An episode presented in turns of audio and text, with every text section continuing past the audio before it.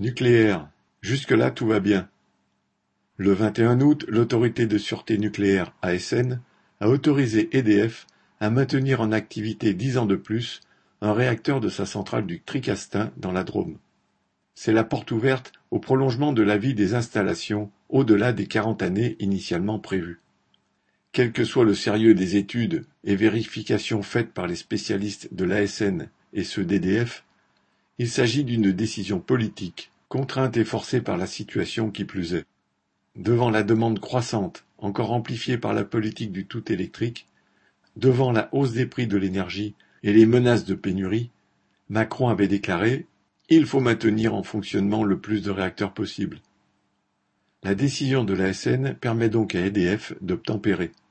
L'État avait choisi dans les années 1960 le tout nucléaire pour le plus grand profit de quelques trusts sans savoir ce qu'il adviendrait des déchets ni ce qu'on ferait des centrales hors d'usage. Il a, une fois le système au point, pompé sans retenue dans les finances d'EDF, organisant même son pillage par la concurrence privée, mettant de fait en péril la maintenance des installations par manque de financement et de recrutement de travailleurs qualifiés.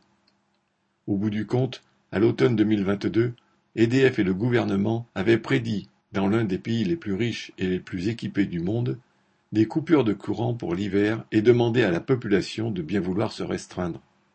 La décision de maintenir en activité les vieux réacteurs, en commençant par un de ceux de Tricastin, sera donc tout sauf le résultat d'une étude scientifique sereine et d'une prise en compte réelle des besoins sociaux.